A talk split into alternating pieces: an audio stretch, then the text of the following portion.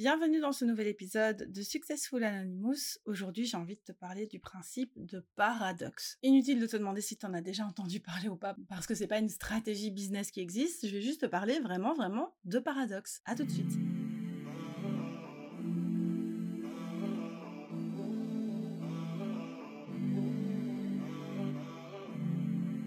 Le principe du paradoxe, dans son essence, donc vraiment son fondement, repose sur une déclaration ou une proposition qui, malgré des raisons apparemment valables pour être jugées comme vraies, va aboutir à une conclusion qui semble logiquement inacceptable ou autocontradictoire. Qu'est-ce que je te raconte? En d'autres termes, un paradoxe va exposer une situation où deux vérités totalement opposées semblent exister simultanément et ça va défier notre compréhension intuitive ou logique habituelle. Tu l'auras compris, dès que c'est un petit peu tordu, dès que ça sort un petit peu de l'ordinaire, dès que c'est atypique, ça me plaît ça me passionne. C'est la raison pour laquelle je voulais t'en parler aujourd'hui. Donc dans le domaine du marketing, de la stratégie, du business, tout simplement, l'utilisation du paradoxe, elle peut être extrêmement puissante puisque ça va t'inviter à repenser les approches conventionnelles et habituelles et à développer des nouvelles stratégies qui peuvent a priori paraître contre-intuitives. Tu sais que ça c'est un truc que j'aime bien hein, quand ça paraît contre-intuitif, mais en fait, tada c'est la bonne solution, mais qui peuvent mener à des résultats surprenants et innovants. Donc on va voir comment ce principe de paradoxe s'applique dans certains contextes. Tu connais le fameux less is more, ça c'est clairement un paradoxe. Comment ça? Comment moins peut être plus? Donc l'idée de réduire par exemple ta base de clientes ou ta base de produits pour augmenter ton chiffre d'affaires et ton engagement, ça peut paraître contre-intuitif parce qu'on pourrait se dire que évidemment en ayant plus de clients, ou plus de produits, bah tu vas vendre plus. Et pourtant, en te concentrant sur une offre plus restreinte, et là on part dans les principes d'essentialisme, et en ciblant une audience spécifique plutôt qu'en ratissant large, eh bien un business peut en réalité améliorer euh, sa proposition de valeur, son efficacité, et tout améliorer la satisfaction de ses clients, tout ça en faisant quelque chose qui semble complètement farfelu. Pour te donner un exemple concret de ce point-ci, je t'en parlais il y a deux semaines et je te disais que j'ai supprimé près de 4000 abonnés de ma liste email. Pourtant, en supprimant des abonnés, j'ai obtenu plus de ventes. Au final, plus d'engagement, plus de confiance, etc. De la même façon, c'est aussi quelque chose dont je t'ai déjà parlé plusieurs fois. J'ai supprimé mes sources principales de revenus en 2023, qui étaient mes formations LinkedIn, Pinterest et Canva. C'était mes sources de revenus récurrents numéro 1. Je les ai supprimées. Pourquoi? Parce que j'ai dû faire de la place pour ma nouvelle vision, j'ai dû faire de la place pour mon nouveau modèle de vente en mettant en avant un panel d'offres éphémères. Et donc le fait de supprimer des formations qui me ramenaient de l'argent chaque mois, ça peut sembler contre-intuitif parce qu'on peut se dire, oui, mais elle retire des formations qui lui ramènent de l'argent. Pourquoi? Elle va gagner moins. Ça a peut-être été vrai en temps, le temps que les choses s'ajustent et s'adaptent et le temps que les premières offres éphémères apparaissent, mais sur le long terme, et d'ailleurs assez rapidement de toute façon, ça m'a permis de proposer de nouvelles choses, d'être plus cohérente dans ma communication, de retrouver de l'impact,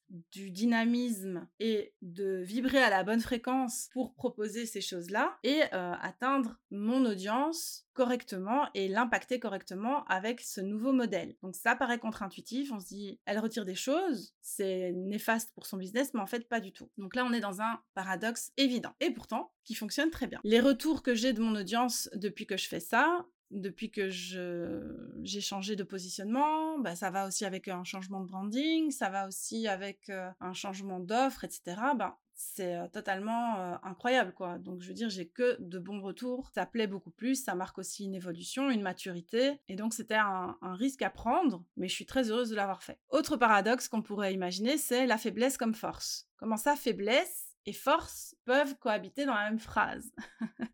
en fait, tu peux transformer tes limitations, ce qui est perçu en tout cas comme limitation, ou tes faiblesses comme un avantage dans ton activité. Par exemple, le fait d'être neuroatypique, plus précisément d'avoir un trouble de l'attention en ce qui me concerne, et je sais que c'est le cas de pas mal d'entre vous, parce qu'il y en a plusieurs euh, parmi vous qui m'avaient confié être dans la même situation que moi et d'être neuroatypique aussi, etc. Eh bien, le fait d'avoir un trouble de l'attention, c'est perçu comme une faiblesse. On se dit, ah, c'est un trouble, oh la pauvre, euh, ça doit pas être évident tous les jours, elle peut pas se concentrer sur quelque chose, etc. Bon, tout ça, déjà, c'est des croyances erronées, parce que justement, le fait d'avoir ce trouble de l'attention vient avec son lot de qualités aussi et d'avantages, dont notamment la capacité à rentrer en état d'hyperfocus, en état de flow, en état d'hyperflow, on va dire, et de me concentrer à mort sur des choses où généralement on tient peut-être une heure, une heure et demie, quand on a un cerveau qui fonctionne de façon typique. Mais ici, moi, je vais pouvoir être passionné par euh, quelque chose et donc rentrer dans un état d'hyperfocus et euh, réussir à boucler des choses hyper rapidement. Ou si pas hyper rapidement, de façon efficace et effective là où quelqu'un aurait besoin peut-être de plusieurs jours pour le faire. Donc c'est vrai qu'on peut percevoir le trouble de l'attention comme une faiblesse, c'en est une,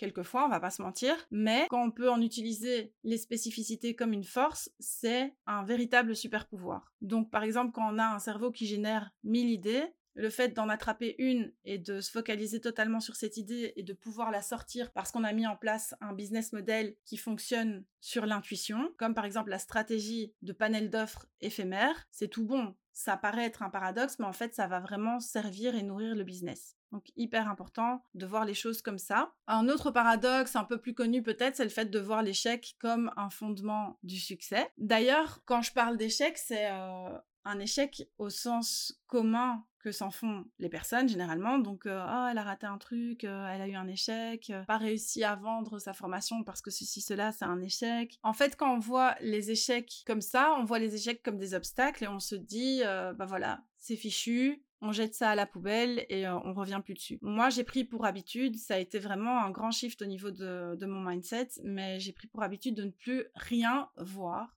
Je te dis plus rien, plus rien du tout. Ne plus voir toutes ces choses comme des obstacles, mais plutôt comme des opportunités de modeler la suite comme un feedback, comme un retour sur quelque chose, comme un test finalement. Le fait d'envisager les choses comme ça, ça m'a vraiment permis d'évoluer constamment. Et le fait de voir euh, ce que les gens appellent échec de cette façon-là, comme je la vois dorénavant, c'est une perspective qui est encourageante et qui permet en fait de développer une culture de prise de risque calculée. Donc il n'y a pas vraiment de grands risques quand on envisage les choses comme ça et qui permet aussi d'innover et les erreurs entre guillemets vont devenir plutôt des étapes cruciales dans un processus de développement et d'amélioration. Donc là aussi c'est un paradoxe où on a tendance à plus pencher dans la balance du côté négatif alors que ça peut apporter énormément euh, de bien en termes, comme je le disais, ben, de développement, d'amélioration du business etc. Finalement, dernier exemple, je dirais que c'est la simplicité dans la complexité. Donc, on est dans une société et dans un monde où, en tant que consommatrice, on est vraiment bombardé d'informations, d'options. Enfin, c'est le règne de l'infobésité, comme j'en ai déjà parlé précédemment dans, dans, différents épisodes de podcast. L'idée ici, ça va vraiment être de proposer une solution simple à un problème complexe. Et ça, ça peut devenir très, très, très attractif dans un business. Donc, tu as un problème qui est très complexe et toi, tu viens avec une solution qui est très, très simple. On est dans un grand paradoxe ça requiert d'ailleurs souvent de naviguer dans un système un petit peu complexe pour réussir à trouver cette solution simple qui va parler directement et efficacement aux besoins de tes clientes. Mais quand tu as fait ce travail de recherche, et euh, généralement quand on a un cerveau neuroatypique, on peut lui faire confiance pour partir dans tous les sens et donc justement réussir à trouver l'essence même de cette solution. Quand tu arrives à faire ça, euh, c'est bingo, c'est jackpot, et en tout cas, c'est la preuve que ce paradoxe peut très bien exister aussi, vu qu'on peut trouver de la simplicité dans la complexité. Donc en appliquant le principe du paradoxe dans ton business, tu vas inviter ton audience et tes clientes à une réflexion plus profonde sur les pratiques qui existent déjà. Tu vas pouvoir ouvrir la voie à de nouvelles stratégies qui vont pouvoir débloquer de nouvelles perspectives de croissance pour tes clientes. Et surtout, cette histoire de paradoxe est une invitation à voir au-delà des apparences et à aller explorer un potentiel qui est caché derrière des contradictions qu'on a l'habitude de voir tout le temps. Surtout, surtout, surtout, surtout, fonctionner avec ces paradoxes-là, ça permet au cerveau neuroatypique de sortir des cases, de créer leur propre chemin en fait, et euh, d'adapter vraiment tout leur business et de moduler tout leur business autour de leur personnalité, autour de leur singularité et autour de leur propre fonctionnement. Ça va permettre aussi évidemment d'être beaucoup plus dynamique dans la communication, etc. Donc pour arriver à ça, si tu te poses des questions, si tu as envie d'aller plus loin dans cette quête-là, je te recommande chaleureusement de jeter un œil à la formation Pop It Up qui est disponible encore quelques temps seulement parce que ça va te permettre de développer ton business de façon totalement inattendue et paradoxale, je, pense qu'on peut le dire comme ça, pour euh, justement développer des, choses qui sont en accord avec ton fonctionnement et qui répondront, euh, je l'espère, aux attentes de tes clientes. En tout cas, moi, je te remercie de m'avoir écouté jusqu'au bout. Je te dis à la semaine prochaine et surtout, si tu as la possibilité de me laisser ton avis sur euh, ce que tu as pensé de cet épisode, n'hésite pas à le faire, je serai ravie de pouvoir échanger avec toi. that.